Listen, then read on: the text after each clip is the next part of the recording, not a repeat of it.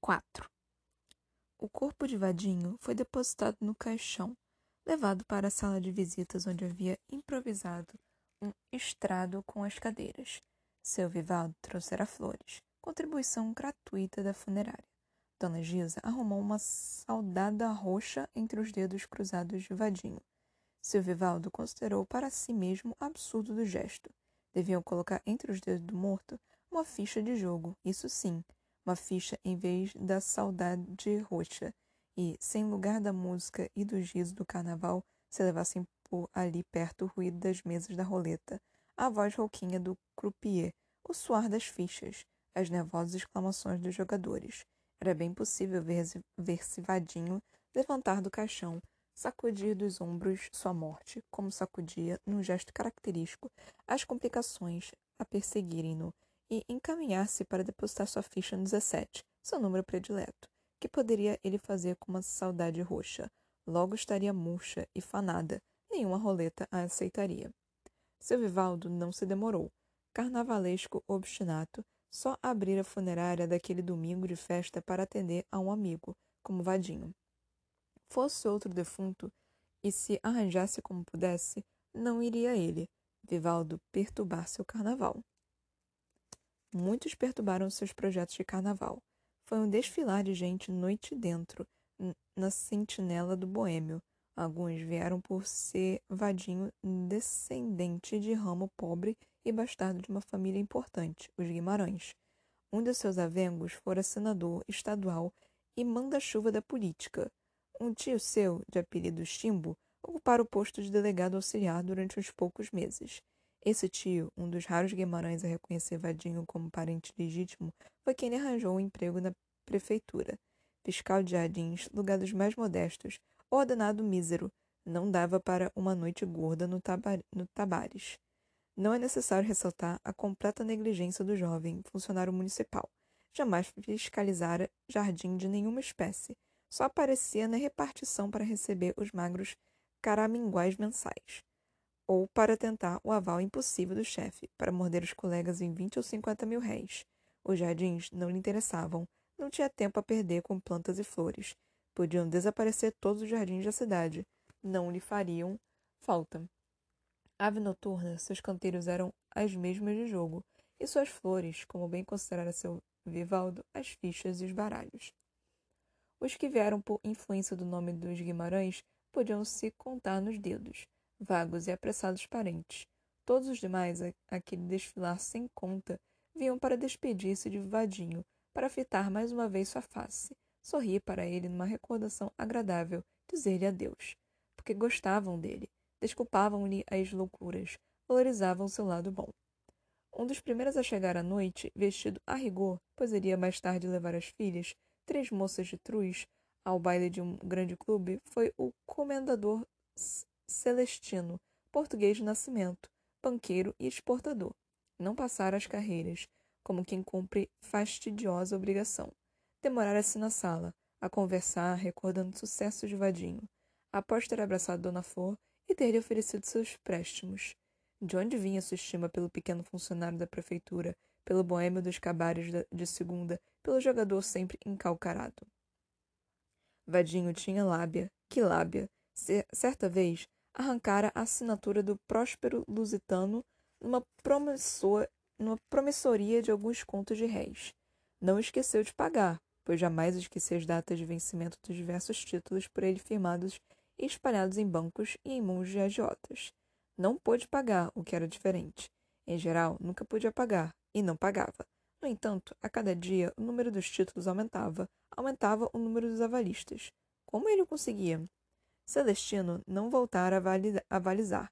Não caía duas vezes no mesmo conto. Soltava-lhe, no entanto, pelegas de cem, duzentos e até de quinhentos mil réis, quando Vadinho lhe aparecia desesperado, sem tostão e com a certeza de ser aquele o seu dia de estourar a banca.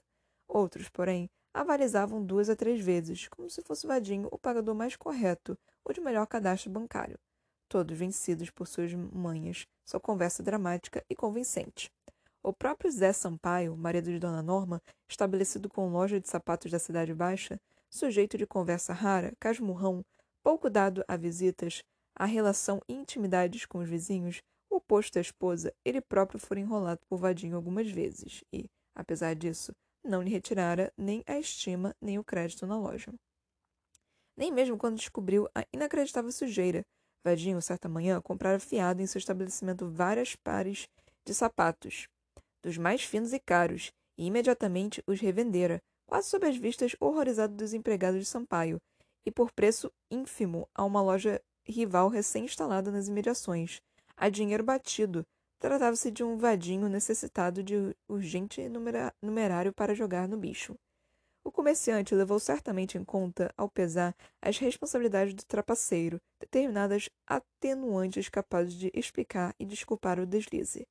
Um vadinho alegre e despreocupado, naquela mesma tarde, contou-lhe ter sonhado durante toda a noite com Dona Gisa, transformada em avestruz, a persegui-lo numa campina sem fim. Não sabia exatamente se na intenção de vadiar com ele nos pastos verdes, era um avestruz fêmea e em seus olhos brilhava uma luz velhaca, ou se pretendia devorá-lo a bicadas, pois a perseguiu, pois a perseguia com o um enorme bico aberto e ameaçador. Acordava agoniado, sacudiu o sonho fora, tentava dormir pensando em assunto mais ameno, e lá voltava, a renitente professora a correr atrás dele com um olho libertino e o bico agressivo. Estivesse Dona Gisa em seu cotidiano involucro carnal, Vadinho não fugiria, enfrentaria a parada, empenharia o diabo da gringa em cima dos matos, com todo seu assento e seus conhecimentos de psicologia. Mas com ela, vestida de penas, virada no avestruz descomunal, não lhe restava alternativa, além da vergonhosa retirada. Quatro, cinco vezes repetiu-se o pesadelo, e de manhã, cansado de tanto correr, banhado em suor, suor viu-se vadinho com um palpite mais certeiro e sem tostão. Vasculhou a casa, Dona Flor estava lisa. Ela levar-lhe na véspera até as moedas. Saiu na esperança de morder uns conhecidos. A praça revelou-se fraquíssima. Vadinho andara abusando ultimamente de seu parco crédito.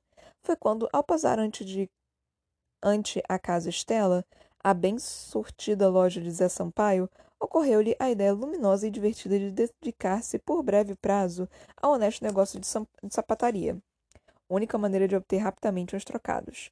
Não houvesse empreendido operação comercial, desonesta e desastrada na aparência, em verdade sútil e lucrativa, e jamais se perdoaria, pois deu o avestruz. Dona Gisa não mentia nem em sonhos.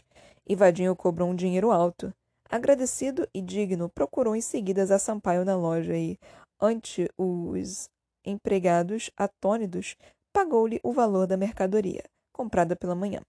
Cometeu, comentou a rir o golpe primoroso e o convidou para um trago comemorativo. Zé Sampaio declinou do convite, mas não se zangou com Vadinho. Continuou a dar-se com ele e a vender-lhe sapatos com desconto e a prazo, abatimento de 10% do valor da conta crédito limitado a um par de sapatos em cada compra, e só após ter sido liquidada a fatura anterior. Prova ainda mais impressionante do prestígio de Vadinho foi ter Zé Sampaio compa comparecido à sentinela. Por breves minutos, é verdade, mas era aquele o primeiro velório do comerciante nos últimos dez anos.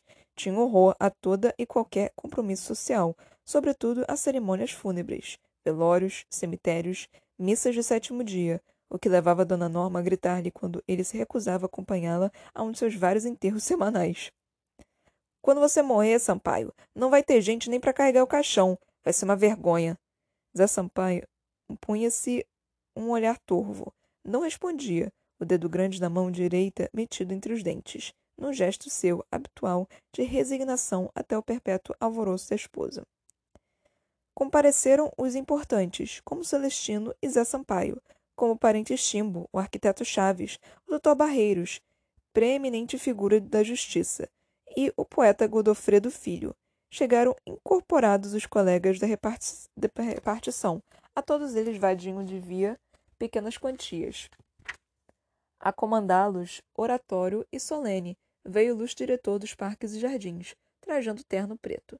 Vieram os vizinhos, os ricos e os pobres, os remediados também, e vieram todos quantos na Bahia daquele então frequentavam os cassinos de jogo, os cabarés, as bancas de bicho, as alegres casas de mulheres. Mirandão, Curvelo, Pé de Jegue, Valdomiro Lins e seu jovem irmão Wilson, Anacreon, Cardoso Pereba, Arigoff, Pierre Verger, com seu perfil de pássaro e seus mistérios de Ifa. Alguns, como o Dr. Giovanni Guimarães, médico e jornalista, pertenciam aos dois grupos familiares dos grandes e dos pequenos, dos respeitáveis e dos irresponsáveis. Os importantes recordaram Vadinho entre risos, suas histórias cheias de picardia e de malícia, seus golpes divertidos, sua trampolinagem atrevidas, suas atrapalhações e confusões, e seu bom coração, sua gentileza, sua graça inconsequente. Também os vizinhos assim o relembravam, boêmios sem horários sem limites. Uns e outros ampliavam a realidade, inventavam detalhes, atribuíam-lhe casos e aventuras. A lenda de Vadinho começava a nascer ali junto de seu corpo, quase na hora mesmo de sua morte. O citado doutor Giovanni Guimarães imaginava pedaços inteiros de histórias, floreava os acontecimentos, era chegado a uma mentirazinha bem apoiada em datas e locais precisos. Um dia, há quatro anos passados, no mês de março, encontrei Vadinho na casa de três duques, jogando no 17. Estava vestido com uma capa de borracha. Por baixo não tinha roupa nenhuma, nuzinho. Botara tudo no prego, empenhara calça e paletó, camisa e cueca para poder jogar. Ramiro, aquele espanhol caguinha do 77, só queria aceitar a calça e paletó que o diabo iria fazer com uma camisa de colarinho puído, uma velha cueca, uma gravata vagabunda. Mas Vadinho lhe impingiu até o par de meias. Guardou apenas os sapatos. E tinha tanto mel na língua que conseguiu que Ramiro, aquele fera que vocês conhecem, lhe emprestasse uma capa de borracha, quase nova, pois não ia sair nu, rua fora, em direção à casa de Três Duques. E ganhou? Queria saber o jovem Arthur, filho de seu Sampaio e Dona Norma, ginasiano e admirador de Vadinho, ao ouvir boquiaberto o relato do jornalista. Dr. Giovanni olhou o moço, fez uma pausa, sorriu com o rosto todo. Qual o quê? Pela madrugada perdeu a capa do espanhol, no 17, e foi trazido para casa embrulhado nas folhas do jornal. O sorriso transformasse num riso sonoro, contagioso, ninguém igual ao Dr. Giovanni para animar uma sentinela.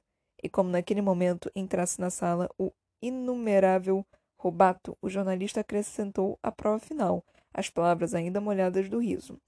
Está aí quem não me deixa mentir. Você ainda se lembra, Robato, daquela noite em que Vadinho foi nu para casa, enrolado no jornal? Robato não era homem de vacilar. Circundou o olhar em torno, examinando o grupo acomodado num canto da sala de jantar, temeroso de ouvidos femininos e indiscretos não fossem chegar à desolada viúva tais recordações. Mas vacilar não vacilou. Não era de recusar desafios. Tinha o, o repente fácil. Pegou a deixa no ar. Nu, enrolado no jornal? Ora, se me recordo, pigarreou para aclarar a voz barroca e desatar a imaginação. Pois se a gazeta era minha, foi no castelo de Eunice um dente só. Além de nós dois e de Vadinho, me lembro de Carlinhos Mascarenhas, de Gêner e de Viriato Tanajura. A gente tinha bebido a noite inteira. Um pifa sem medida. Era esse Robato, um nocti noctivago da força de Vadinho, de outra estirpe, porém. Não tentava o jogo nem fugia ao trabalho. Ao contrário, homem de sete instrumentos, tinha fama de ativo e competente. Fabricavam dentaduras, consertava rádios e vitrolas, tirava retratos para carteiras, bulia em tudo quanto era máquina, cheio de hábil curiosidade. Sua roleta era poesia, bem metrificada e bem rimada, rimas ricas. Seu cassino, os bares e cabarés onde atravessava as madrugadas na amena companhia de outras tenazes literatos e de raparigas simpatizantes das musas e de seus cultores, a declarar ódios, cantos libertários, poemas líbricos, líricos e lúbricos, sonetos de amor. Tudo de sua autoria. Ele mesmo proclamara-se rei mundial do soneto. Batera todos os recordes conhecidos, autor até aquela data de 20.865 sonetos, entre decassílabos e alexandrinos de arte menor e de arte maior, e anaciclicos, um princípio de calva ameaçava-lhe a cabeleira morena de Vate, mas não lhe diminuía a simpatia radiosa. Tomou da palavra e novamente Vadinho atravessava a sala, envolto em jornais. Não mais iria esquecê-lo. O jovem Arthur dele se recordaria para sempre, embrulhado nas folhas de A Tarde, Vadinho, herói de um mundo proibido e fascinante.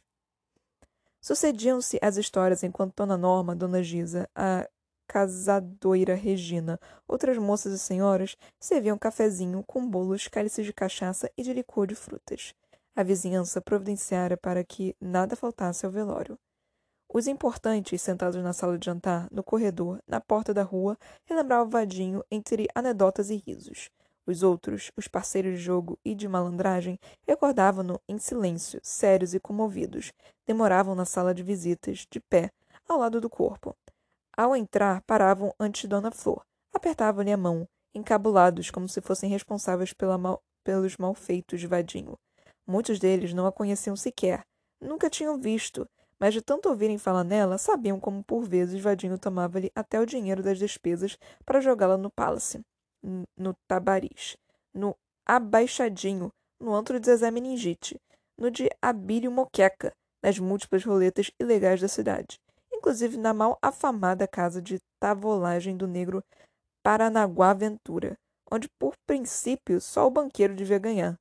Figura torva e amedrontadora, esse, essa do negro Parananguá Ventura, com suas incontáveis entradas na polícia, um rol de acusações jamais completamente provadas, sua fama de ladrão, estuprador e assassino. Por crime de morte, respondera a júri e fora absolvido mais por falta de coragem dos jurados do que por falta de provas. Diziam-no autor de dois outros assassinatos, sem falar na mulher esfaqueada na ladeira de São Miguel, em pleno meio-dia, pois essa escapara por um triz. O covil de Paranaguá frequentavam-no apenas capadócios profissionais de baralho de mercados, gatunos, batedores de carteira, vigaristas, gente sem nada mais a perder. Pois bem, até, le, até lá chegava Vadinho, com seu magro dinheiro e seu riso alegre, e talvez fosse ele um dos poucos eleitos a poder gabar-se de haver ganho alguma vez nos dados viciados de Parananguá. Segundo constava de quando em quando o negro permitia a um parceiro de sua afeição acertar uma bolada. Vieram também as alunas de Dona Flor, quase todas, alunas e ex-alunas, unânimes no desejo de consolar a estimada e competente professora, tão boazinha, coitada. De três em três meses sucediam-se as turmas nos cursos de culinária geral, pela manhã, e de culinária baiana, pela tarde. Formavam-se em forno e fogão, com diploma impresso e quadro de formatura exposto em loja de Avenida 7, desde uma turma antiga, a qual pertencera a dona Oscar Linda, enfermeira de categoria, funcionária no hospital português, esbelta e esporreteada, doida por um enredo. Exigira diploma e quadro, movimentara as colegas, fizera uma agitação dos demônios, recolhera contribuições, arranjara desenhistas de graça, pintara o sete, a encherida. Assim pressionada, Dona Flor concordou, inclusive, com um desenhista, um conhecido de Dona Oscarlinda, não sem proclamar, no entanto, a competência de seu irmão Heitor, que desenhara o cartaz com o nome da escola ainda na ladeira do alvo, infelizmente residindo agora em Nazarete das Farinhas. De qualquer maneira, sentira-se vaidosa ao ler, no diploma e no quadro de formatura, em grossas letras tipográficas, Escola de Culinária, Sabor e Arte, e logo abaixo, em caracteres floreados, diretora Florípedes Paiva Guimarães. Vadinho, nos raros dias em que, acordando mais cedo, permanecia em casa, rondava as alunas, envolvendo-se nas aulas de culinária, perturbando-as, reunidas em torno da professora. Alacres e graciosas. Elas anotavam as receitas, as quantidades exatas de camarão, de azeite, de dendê, de coco ralado, uma pitada de pimenta do reino. Aprendiam como tratar o peixe, como preparar a carne, como bater os ovos. Vadinho, Vadinho interrompia com uma piada sobre ovos, de duplo sentido. Riam-se as descaradas umas descaradas quase todas elas, muita amizade e adulação com Dona Flor, mas de olhos interessados no patife. Lá estava ele, com seu ar trêfego e altivo, escornado numa cadeira ou estendido no degrau da porta da cozinha. A lagodaça, a medi-las de cima a baixo, demorando-se atrevido nas pernas, nos joelhos, no caminho das coxas, na altura dos seios. Elas baixavam os olhos. O não sei que diga não baixava os dele. Dona Flor preparava os pratos salgados e os bolos, tortas e doces nas aulas práticas.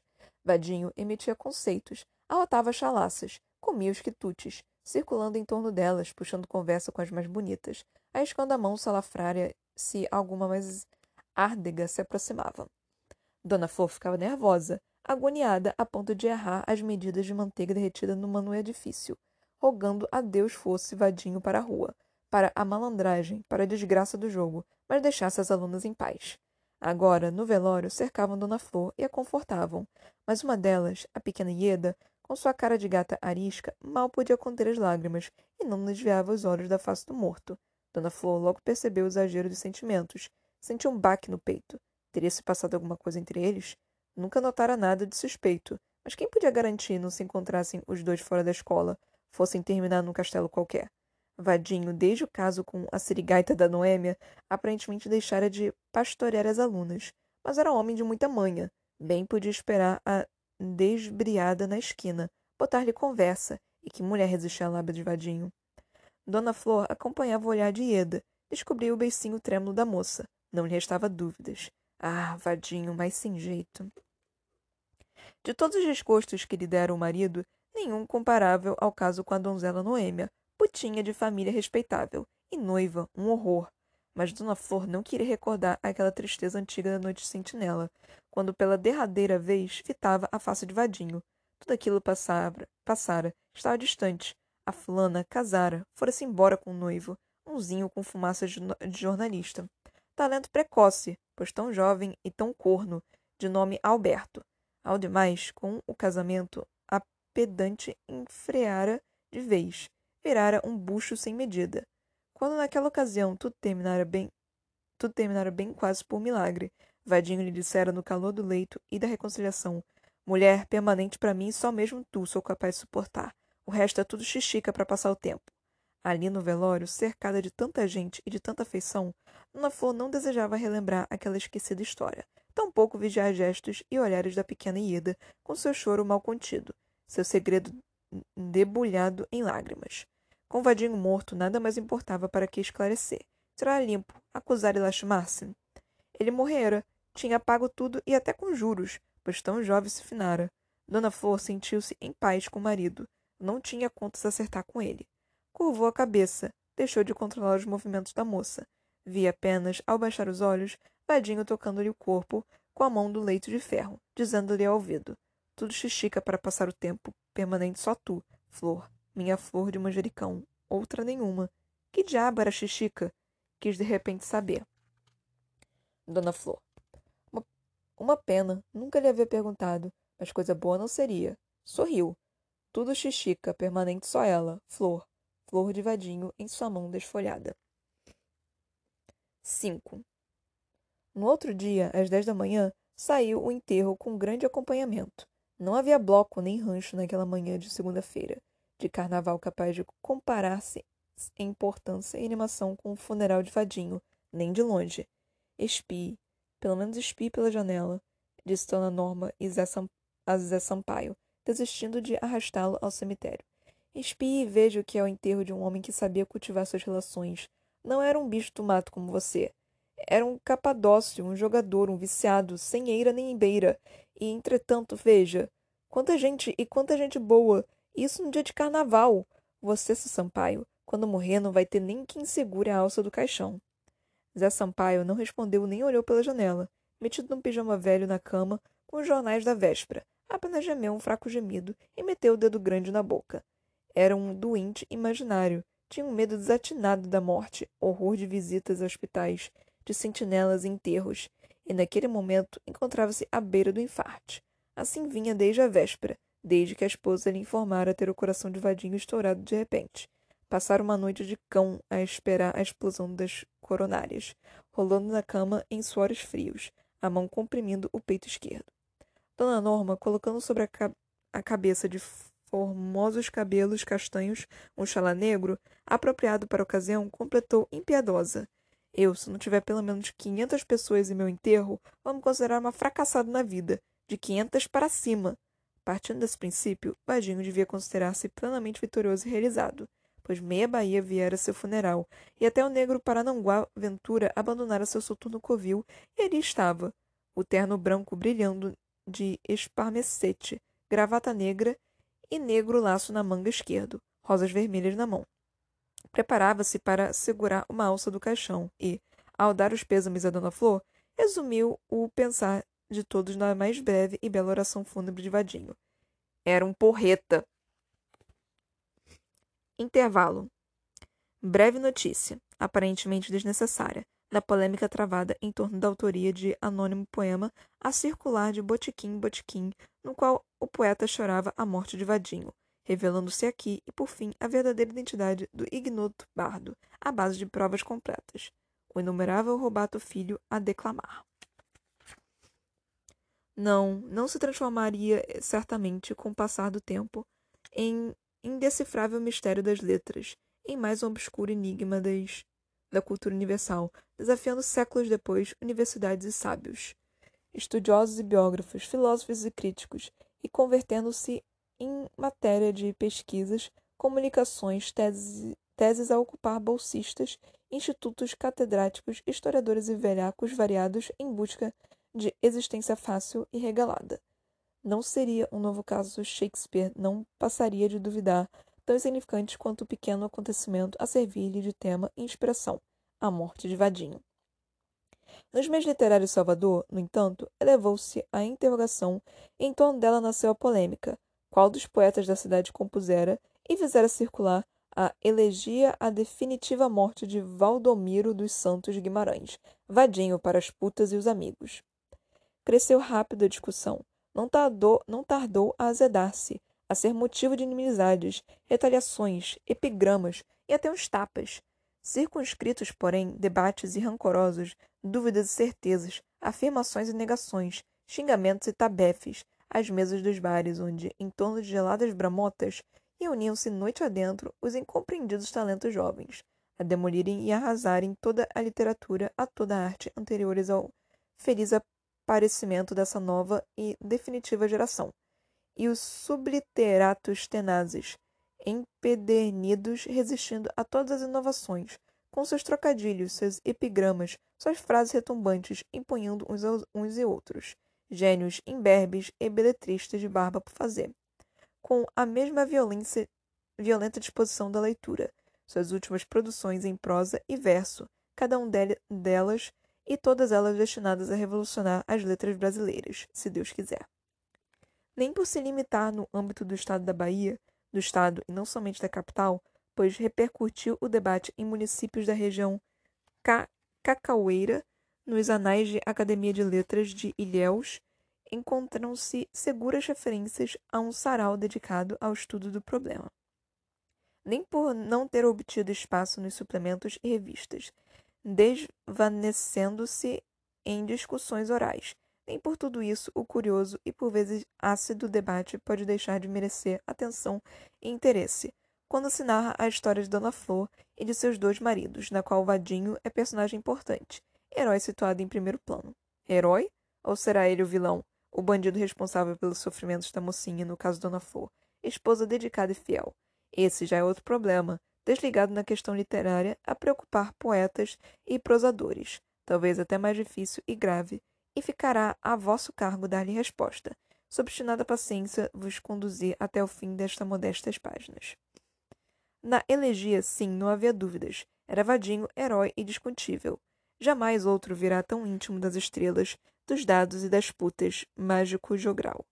Badalavam os versos numa louvação sem tamanho, e se o poema, a exemplo da polêmica, não obteve espaço nas folhas literárias, não foi por falta de merecimento, um certo Odorico Tavares, poeta federal, parando acima dos disse-que-disse dos vates estaduais. Ademais, todos eles comendo em sua mão, de rédea curta, pois o déspota controlava dois jornais e uma estação de rádio, ao ler cópia datilografada de Elegia Nashimou. Pena não se poder publicar. Se não fosse anônimo, considerou outro poeta, Carlos Eduardo. Esse Carlos Eduardo, moço tirado e bonito, entendido em antiguidades, era sócio de Tavares, um negócio um tanto escuso de santos antigos, os subliteratos mais frustrados e os gênios juvenis mais veementes, aqueles sem nenhuma esperança de estampar seus nomes no suplemento dominical de Odorico. Acusavam-no e a Carlos Eduardo de receptadores de velhas imagens de santos afanados nas igrejas por um grupo de gatunos especializados, sob a chefia de um tipo de reputação duvidosa, um cochichado Mário Cravo, aliás amigo e companheiro de Vadinho. Magro e bigodudo, vivia o astucioso cravo às voltas com peças de automóveis, chapéus de ferro, máquinas avariadas a entortar e a remendar toda aquela tralha atribuindo valor artístico ao resultado, sob os aplausos dos dois poetas e de outros entendidos, unânimes em rotularem aquele ferro velho de escultura moderna e apontarem o biltre como revelação de artista notável e revolucionário. Eis outro problema cuja discussão não cabe nessas páginas, o do valor real do mestre cravo. Não vamos aqui analisar-lhe a obra, adiantemos apenas, como matéria de informação, o fato de ter a crítica posteriormente consagrado seu trabalho, objeto, inclusive, de estudos de foliculários estrangeiros.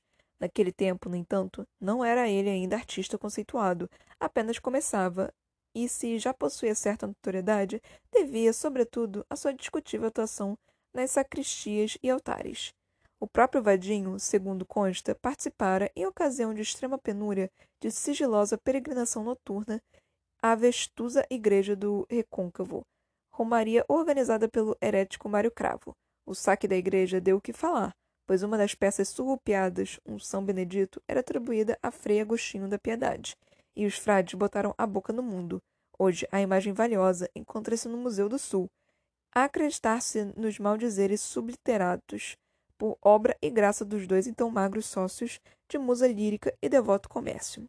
Naquela manhã, antes do almoço, conversavam na redação, falando de santos e de quadros, quando Carlos Eduardo tirou do bolso cópia da elegia e a deu a ler ao poeta Odorico.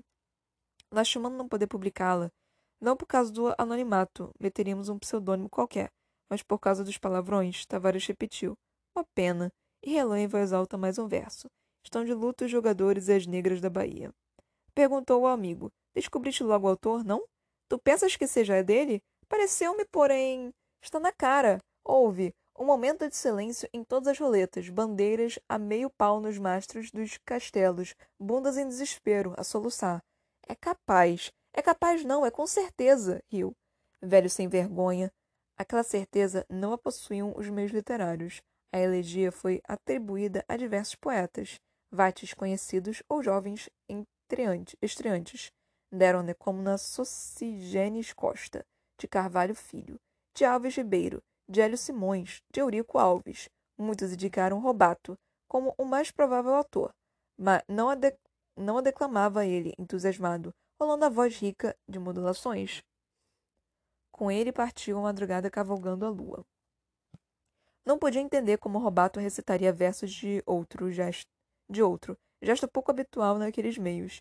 Esqueciam-se da natureza generosa do sonetista, de sua capacidade de admitir e aplaudir obra alheia. Pode-se, inclusive, marcar o início do sucesso da elegia e da polêmica por ela suscitada a partir da alegre noite no castelo de Carla, a gorda Carla, competente profissional, apertada na Itália, cuja cultura extralimitava do métier, no qual, aliás, excelia, segundo Nestor Duarte, cidadão de renomada inteligência e viajado um conhecedor, lida em Danúcio doida por umas rimas romântica como uma vaca, assim a classificava o bigodudo cravo, com quem ela andara metida uns tempos. Carla não podia passar sem uma paixão dramática e navegava de boêmio em boêmio, suspirando e gemendo, dilacerada de ciúmes, com seus tremendos olhos azuis, os seios de primadona, as coxas espantosas. Vadinho igualmente lhe merecera as boas graças e os trocados, se bem ela preferisse os poetas, versejando ela própria na doce língua de Dante com muito estro e inspiração, como adulava Robato. Todas as quinta, quinta-feiras à noite, Carla reunia uma espécie de salão literário em seus amplos aposentos. Compareciam poetas e artistas, boêmios, algumas figuras gradas, como o desembargador, airosa, e as raparigas do castelo prontas a aplaudir os versos e a rir das anedotas serviam bebidas e docinhos. Carla presidia o soiré, reclinada num divã repleto de coxins e almofadas, vestindo túnica grega ou pedrarias, ateniense de figurino ou egípcia de Hollywood, recém-saída de uma ópera. Os poetas declamavam, trocavam frases de espírito, epigramas, cruzavam-se trocadilhos. O desembargador sentenciava um axioma preparado durante a semana, num duro labor. O momento culminante da tertúlia acontecia quando a dona da casa, a grande Carla, alçava-se por entre os travesseiros, toda aquela tonelada de carne branca recoberta de pedraria falsa, e, num fio de voz extravagante em mulher tão monumental, declamava em assurados versos italianos seu amor pelo último eleito. Enquanto isto, o artista cravo e outros materialistas grosseiros aproveitavam-se da semi-obscuridade reinante na sala. A luz velada para sim, na meia sombra, melhor ouvir-se e sentir-se a poesia. E em respeitar ambiente de tão alta espiritualidade, de tão excel excelsos sentimentos. Bolinavam descarados as raparigas, tratando de obter-lhes favores gratuitos, lesando a caixa do castelo, uns calhordas. Os, sarai, os saraus terminavam sempre decaindo da poesia para a anedota pornográfica, no fim da noite. Brilhavam então Vadinho, Giovanni, Mirandão, Carlinhos Mascarenhas e, sobretudo, Leve, arquiteto em começo de carreira, filho de imigrantes, um galalau comprido como uma girafa, dono de inesgotável repertório, bom narrador. Carregava um sobrenome russo impronunciável. As raparigas haviam no apelidado de leve língua de prata, devido talvez às anedotas. Talvez. Num desses elegantes encontros da inteligência e da sensibilidade, declamou Robato, com uma voz trêmula, a elegia à morte de Vadinho, introduzindo-a com algumas palavras comovidas sobre o desaparecido amigo de todos os frequentadores daquele delicioso antro do amor e da poesia. Referiu-se de passagem ao fato de ter o autor preferido às névoas do anonimato ao sol da publicidade e da glória. Ele, Robato, recebera cópia do poema das mãos de um oficial da Polícia Militar, capitão Crisóstomo, também fraterno amigo de Vadinho. Não soubera, no entanto, o militar dar-lhe informação precisa sobre a identidade do poeta. Muitos atribuíram os versos do próprio Robato, mas, ante sua recusa sistemática em aceitá-los, andaram apontando como autor quanto poeta versejava na cidade, especialmente aqueles de condição noturna e de boêmia conhecida. Houve, porém, quem jamais acreditasse nas negativas de Robato, levando-as à conta de modéstia, e persistiram em seu nome. Ainda hoje há quem pense serem de sua lavra os estrofes da elegia.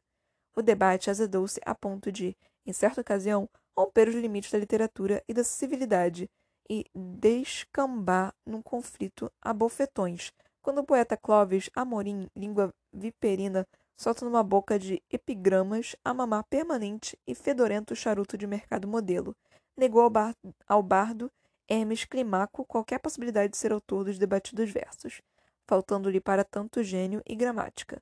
De Climaco? Não diga besteira aquele com muito esforço, obra uma quadrinha em sete sílabas, um poeta endefluxado.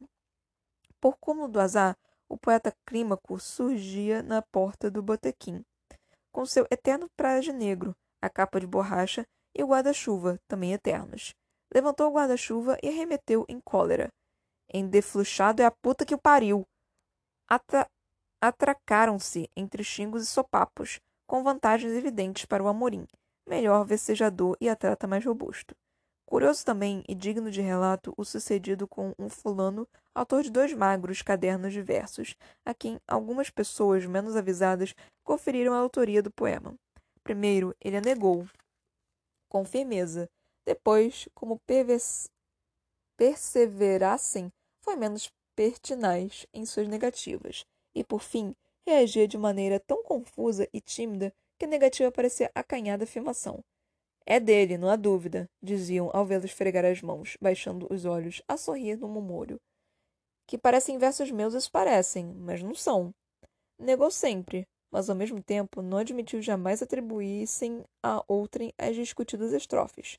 Se o faziam, desdobravam-se a provar a impossibilidade de tal hipótese. E se algum obstinato persistisse a argumentar, resmungava definitivo e misterioso. Ora, quer dizer a mim? Tem razões para saber. E quando a ouvia declamar, acompanhava atentamente o, o recitativo, corrigindo se alguma palavra era trocada, ciumento de poema, zeloso como de obra sua. Só mais tarde, com a revelação do nome do verdadeiro autor, veio ele despir-se da glória, indevida. Passou então e imediatamente a dizer horrores da elegia, negando-lhe qualquer mérito ou beleza. poesia prostíbular e estercoária. Em meio a tanta discussão, a elegia fez sua carreira, lida e decorada, dita das mesas dos bares pela madrugada, quando a cachaça desatava os sentimentos mais nobres. Os declamadores mudavam-lhe adjetivo e verbos, por vezes ba baralhavam ou engoliam estrofes, mas correta ou deturbada, uma olhada de cachaça caída no chão dos cabarés. Lá ia ela fazendo o elogio de Vadinho, sua louvação. Quem quer que houvesse composto refletia um sentimento geral naquele submundo onde Vadinho se movimentara desde a adolescência, e do qual terminou sendo uma espécie de símbolo. A elegia foi o ponto mais alto do desparrame de louvores do moço jogador. Se lhe fosse dado ouvir tanta palavra de elogio e de saudade, Vadinho não acreditaria. Em vida jamais fora alvo de encômios e loas.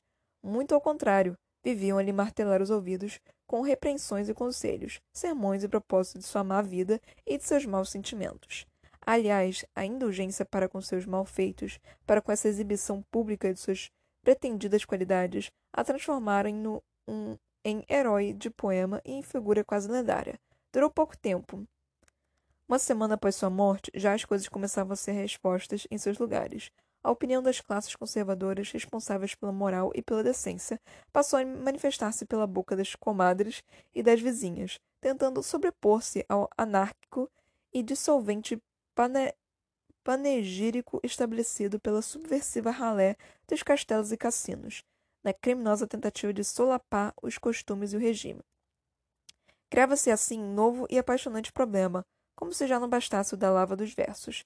De referência a este último, provas foram prometidas de verdadeira identidade do autor, por fim, agora revelada e para sempre inscrita no livro de ouro das letras pátrias. Quando, anos depois da morte de Vadinho, o poeta Odorico recebeu seu exemplar das Elegias Impuras, um dos três únicos of oferecidos de graça pelo poeta, magnífica edição de luxo, tiragem reduzida a cem volumes autografados, ilustrada com xilogravuras de Calasanz Neto, voltou-se para Carlos Eduardo, estendendo-lhe o livro precioso. Estavam os dois amigos sentados na, me na mesma sala de redação na qual, num dia distante, juntos haviam lido e discutido a elegia. Apenas agora eram senhores gordos e respeitáveis, e ricos, muito ricos, proprietários de coleção e de imóveis. Odorico recordou. Eu não te disse naquela ocasião? Era dele, e concluiu com o mesmo sorriso e com as mesmas palavras de outrora. Velho sem vergonha.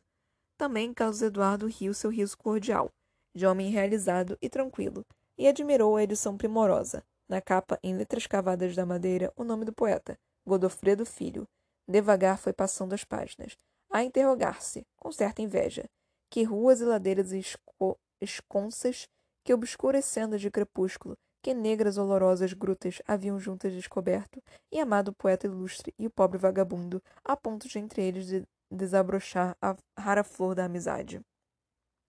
Devagar, a refletir nesses enigmas, Carlos Eduardo tocava o papel como se acariciasse suave epiderme da mulher. Quem sabe pele negra no turno veludo. A quarta elegia das cinco a comporem o volume é dedicada à morte de Vadinho, a ficha azul esquecida no tapete. Resolveu-se assim o problema, como prometido fora. Outro, porém, surge e, e se impõe. E quem sabe será possível encontrar-lhe solução. A vossa perspicácia fica entregue esse mistério de Vadinho. Quem era Vadinho? Qual sua verdadeira fisionomia? Quais suas exatas proporções? Era banhada de sol ou coberta de sombra sua face de homem? Quem era ele, o jogral da elegia, o porreta da frase da, de Paranaguá Aventura, ou o desprezível malandro, um mordedor incorrigível, o mau marido da voz da vizinhança das amizades da Dona Flor?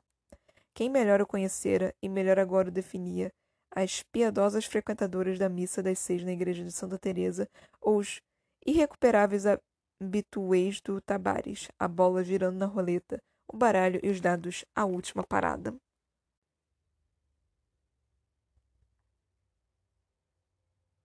Meu Deus, é muito vocabulário antigo, difícil, puta que me pariu. Nossa, Jorge Amado, eu não sabia que a sua literatura era tão confusa desse jeito. Eu, eu, eu realmente, tipo, tô bem surpresa com, com isso. Eu não esperava isso, tipo, real. Eu, tá, eu tô acostumada com. Sei lá, eu não lembro mais.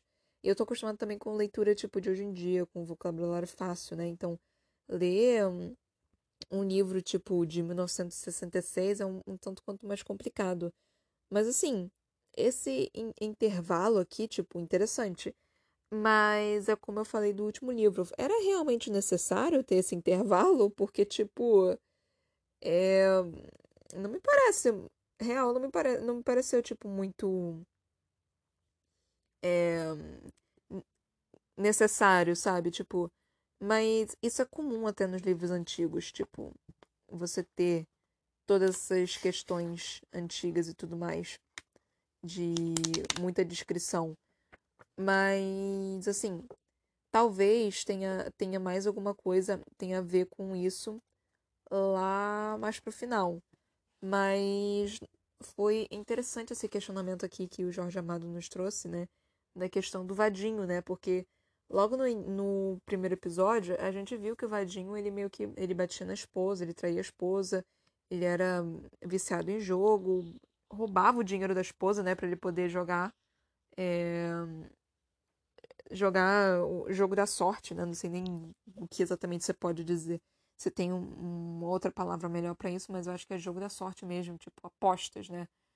Então. E aí é, teve questionamento logo no, no começo desse intervalo, né? Que é justamente tipo: Vadinho pode ser considerado um herói, porque se você for considerar em, em questão de. É, machistas mesmo, e, e eu falo em, em, questões machistas, porque justamente por, por essa questão de que a sociedade vê o homem como tipo. É, o homem pode ficar com quem quiser, sabe?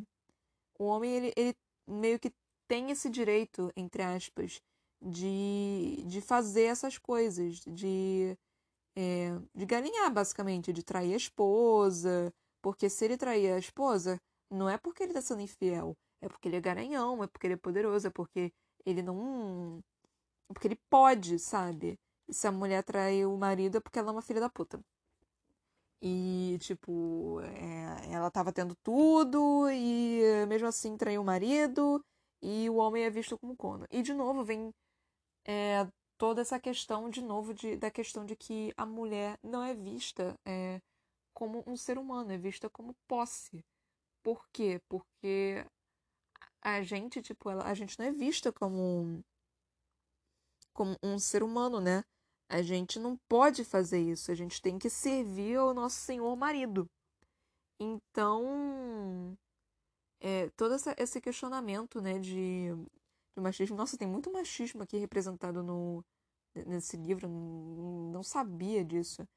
E, tipo, eu não vou também retratar tanto isso porque é na década de 60 isso era meio que comum, né? Então não posso reclamar tanto disso, né? Se acontecer hoje em dia, tipo, você dá três tapas na cara do ser humano, por favor. Mas, assim, eu não, eu, eu não tenho exatamente. Porque eram outras épocas, né? Tipo, eu não posso simplesmente chegar, pegar um livro de, sei lá, antes de Cristo e a pessoa falar que. É, que jogando uma toalha, é, uma toalha encharcada com pão do lado é, é, para poder brotar rato, porque tava, afim, precisava que brotasse rato, sabe? Eu não posso criticar, tipo, chamar a pessoa de burra, porque o conhecimento não era. É, não tinha simplesmente o conhecimento naquela época. Então, a minha crítica é uma crítica atual, mas com noção de que isso é um livro antigo e que eu não eu posso criticar, obviamente, eu posso criticar, eu tenho todo o direito de criticar, mas eu também vou levar em consideração a época. Isso me deixa muito na dúvida em questão de, de, de como que Jorge Amado realmente viu o mundo também, né? Porque eu não sei se esse livro é um livro crítico, justamente por causa dessa, dessa toda essa questão machista que o Jorge Amado está trazendo, ou se era um livro realmente tipo ou se o Jorge Amado realmente pensava desse jeito, sabe? Porque tem muito autor antigo que era racista, que era misógino, que era machista. Acho que misógino e machista é quase a mesma coisa. Mas é misógino, machista, xenó... xenofóbico, homofóbico, transfóbico. Então, assim, tipo. Eu vou criticar, obviamente. Mas eu não posso dar uma crítica tão grande. Assim como. Qual é o nome dele? Monteiro Lobato. Gente, Monteiro Lobato era racista. Sinto lhe dizer, mas Monteiro Lobato era meio que racista. Mas, assim, a obra dele, isso não tira o valor da obra dele. A obra dele é fantástica. Tipo, é, é, é, é fenomenal, sabe? Eu não posso não dar valor à obra do ser humano, porque marcou uma geração inteira. Marcou mais de uma geração até. Porque a, o trabalho dele é, é, é quase que universal, né? Tipo. Então. Universal não, né? Atemporal, que é melhor dizer. É atemporal. Universal seria esse tipo. Universal é tipo turma da Mônica. Você pode. Não, não parece ser algo brasileiro. Universal é algo que você poderia ler em qualquer lugar e você ainda assim conseguiria compreender porque não, tem raízes de cada país. É tipo, é realmente universal. Se eu não me engano, posso estar falando merda. Mas enfim. Ai, eu tô toda ruim, gente. Eu tava me sentindo mó mal hoje. Eu, eu, eu nem queria ler hoje, mas eu fui assistir um filme e aí eu me senti um pouquinho melhor. E aí eu resolvi vir falar com. Eh, ler aqui um pouquinho do livro e vir falar com vocês, né? Mas enfim. É... Outra coisa interessante que você pode ver nesse, nesse livro, né? Que tá retratando bem essa questão de tipo. Cara, a pessoa foi uma filha da puta na vida. Ela matou, traiu, estuprou, fez não sei o quê. Tipo, não tô falando que Vadinho fez isso. Mas eu tô falando que, tipo, a pessoa foi uma filha da puta em vida. Só que aí só porque morreu, você. Ele automaticamente não vai ser mais uma filha da puta. Ele era uma pessoa boa. Tipo, Vadinho roubava da esposa, traía a esposa, é, infernizava a vida da esposa também, ia pra trabalho dela infernizar a vida dela. É... E a mulher é completamente submissa, né? Tipo. E eu não posso nem criticar muito essa questão, porque, tipo, putz, década de 60 ia fazer o quê? Você ainda era vista com maus olhares. Então, tipo, hoje em dia você é vista com maus olhares, quem dirá, quiçá naquela época. Ai, quiçá, eu utilizei quiçá, agora é mais dois de inteligência, rodo dado para mim, muito obrigada. Mas enfim, é, o que eu falei foi completamente não RPG, mas é, eu, eu, tô, eu tô meio, meio mal, gente. Enfim. É, então, tipo. Todo mundo meio que, né, foi lá e quiseram meio que honrar a vida do Vadinho, só que honrar só a parte boa, sendo que ele era um belo de um filho da puta. E Jorge Amado, tipo, e isso é muito interessante, né? Porque ele não tá tirando o, o desvalor do Vadinho, né? Tipo, ele não tá falando que, tipo, é, Vadinho não era um filho da puta. Ele tá descrevendo com, em todas as palavras, tipo, não, ele fazia isso, ele fazia aquilo outro também. Ele também fazia aquilo assim também. Mas ele era. É, bom, de, bom de lábia, né? Então, assim, ele, ele era bom em manipulação, que eu, eu diria que isso é manipulação. Ele era bom na conversa, ele era bom em persuadir as pessoas e manipular as pessoas para fazerem o que ele quisesse. E qual é o nome? Tem uma outra característica também disso. Não é nem manipulação, é. Ele era. Não é carente, não é consciente, é. Meu Deus do céu, qual, qual a palavra? Carismática. Ele era uma pessoa carismática. E ele conseguia, tipo, mesmo ele sendo um filho da puta, ele conseguia meio que trazer as pessoas para ele. E, tipo, isso é, isso é fantástico ao mesmo tempo que é apavorante, mas, mas enfim. É... Acaba que muito homem, inclusive, tem, tem toda essa questão, né? Tipo, é, dessa questão de manipulação, que sabe manipular a pessoa bem, né? Sabe fazer algo para que você se dê bem. Tipo, é o jeitinho meio que brasileiro, sabe? Mas enfim. Tem muita gente assim no mundo, gente. Muita, muita gente. É impressionante. E o pior de tudo é, tipo, essas pessoas são filho da puta e você sabe que ela é filho da puta. Só que você não consegue fazer nada a respeito porque ela é tão carismática, ela é tão manipuladora, ela é tão filha da puta que ela consegue meio que fazer você acreditar que ela não é filha da puta, sabe? Isso é impressionante, eu fico realmente impressionada com isso, mas Mas, ah, enfim, gente. É, apareceram muitas pessoas merdas na minha vida também, com esse mesmo poder. Então, eu, eu, eu, eu lendo o livro, eu, eu fico com esses triggers, né? Com essas, com essas fodas mentais, assim, com esses gatilhos que, mano, essa pessoa não é uma pessoa boa. Tipo, mano, não, não, não caia na lábia desse ser humano.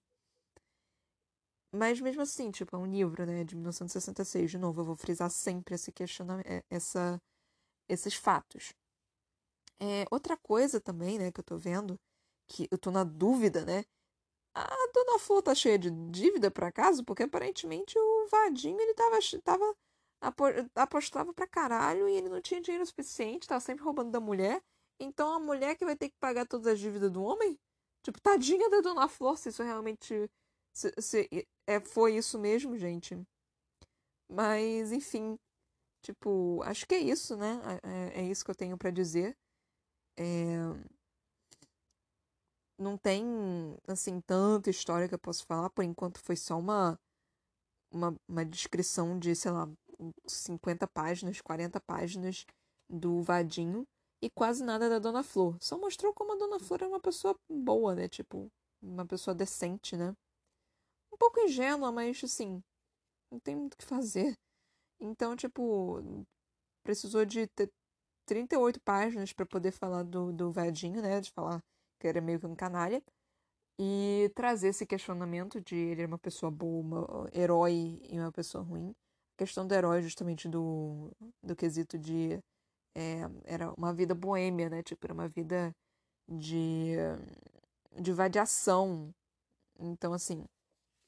Onde muitos homens veem, veem isso como, tipo, perfeição, né? Tipo, você tem uma mulher no qual cuida de você, você tem sua escrava, basicamente, e você ainda pode ir, ir transar com várias outras mulheres que você quiser, porque a mulher não vai te deixar.